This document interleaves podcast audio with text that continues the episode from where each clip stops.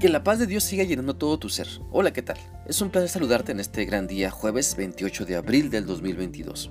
Quiero animarte para que sigamos meditando en lo que la palabra de Dios nos enseña en la primera carta del apóstol Pedro capítulo 5 y hoy vamos a leer el versículo 3, el cual dice así. No traten a los que Dios les encargó como si ustedes fueran sus amos, más bien procuren ser un ejemplo para ellos. Por medio de este pasaje de la Biblia, seguimos aprendiendo la manera correcta de ser un líder siervo, lo cual implica también no creernos dueños de las personas, no tratar mal a quienes Dios nos ha encargado, no ser tiranos con las personas a quienes estamos enseñando, no chantajear ni juzgar para que se haga lo que nos place. Recordemos que todos somos servidores de Dios. Debemos poner en práctica los dones que Dios nos ha dado a su servicio. Debemos esforzarnos por ser hallados fieles y guiar a otras personas en el amor de Cristo. Por eso debemos tratar a toda persona recordando que Dios es quien nos dirige y así como Dios es paciente para con nosotros, también así debemos mostrar paciencia para con los demás.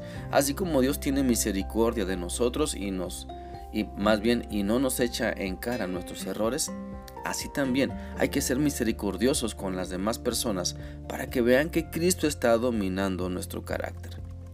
Es por eso que debemos pensar en cómo estamos tratando a las personas que Dios ha puesto junto a nosotros. ¿Cómo les estamos enseñando?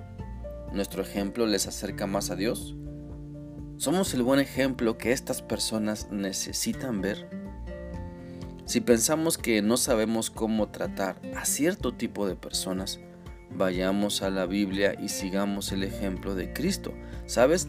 Nuestro Señor guió a muchas personas de carácter y temperamento diferente y siempre les habló al corazón, siempre les mostró con el ejemplo lo que debían hacer, cómo debían pensar y hablar para hacer la voluntad de Dios.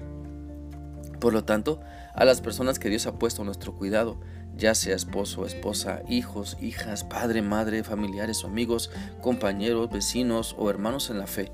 Debemos guiarlos con el buen ejemplo, sabiendo que son de Cristo, porque Él dio su vida por todos. Él fue quien murió en la cruz por ellos, no tú ni yo.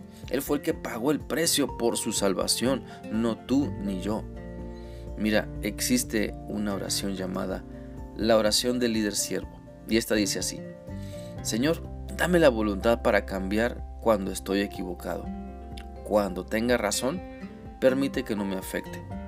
Así que fortaléceme para que el poder de mi ejemplo exceda con creces la autoridad de mi rango.